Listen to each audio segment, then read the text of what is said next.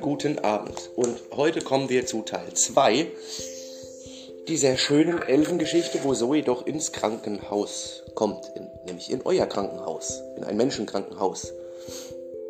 Ein paar Tage schon ist Zoe bei euch im KH und sie weint. Sie vermisst ihre Mama und ihr Zuhause. Lilo hat eine Nachricht bekommen, die sie Zoe nun mitteilen muss. Paula geht vorsichtshalber mit. Hallo Zoe. Du, du weißt, dass es eine Prüfung sein soll. Doch Mama musste dich abgeben. Sie wird bald wieder Mama. Und deine Mama bekommt Elfen, die auf der Erde arbeiten. Sie bleiben nicht im Elfenland. Du sollst jetzt auch das Leben hier lernen.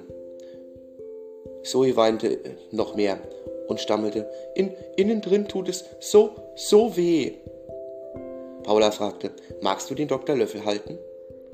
Und gleich wird es innen drin besser, ja? Ja, ja, bitte, Paula, stammelte Zoe. Und bald war es besser. Schon am nächsten Tag spielte Zoe mit dem einen Kind, was sie schon kannte, was sie noch aus den Elfenlandbesuchen kannte, das nicht so richtig sprechen konnte. Und sie hatte schon Riesenspaß. Bald tat es innen drin nicht mehr so weh.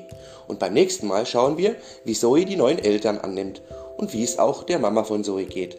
Also, einen schönen Montagabend, eine schöne gute Nacht und ähm, kommt gut in den Dienstag. Danny Rennert, der Kids Podcast.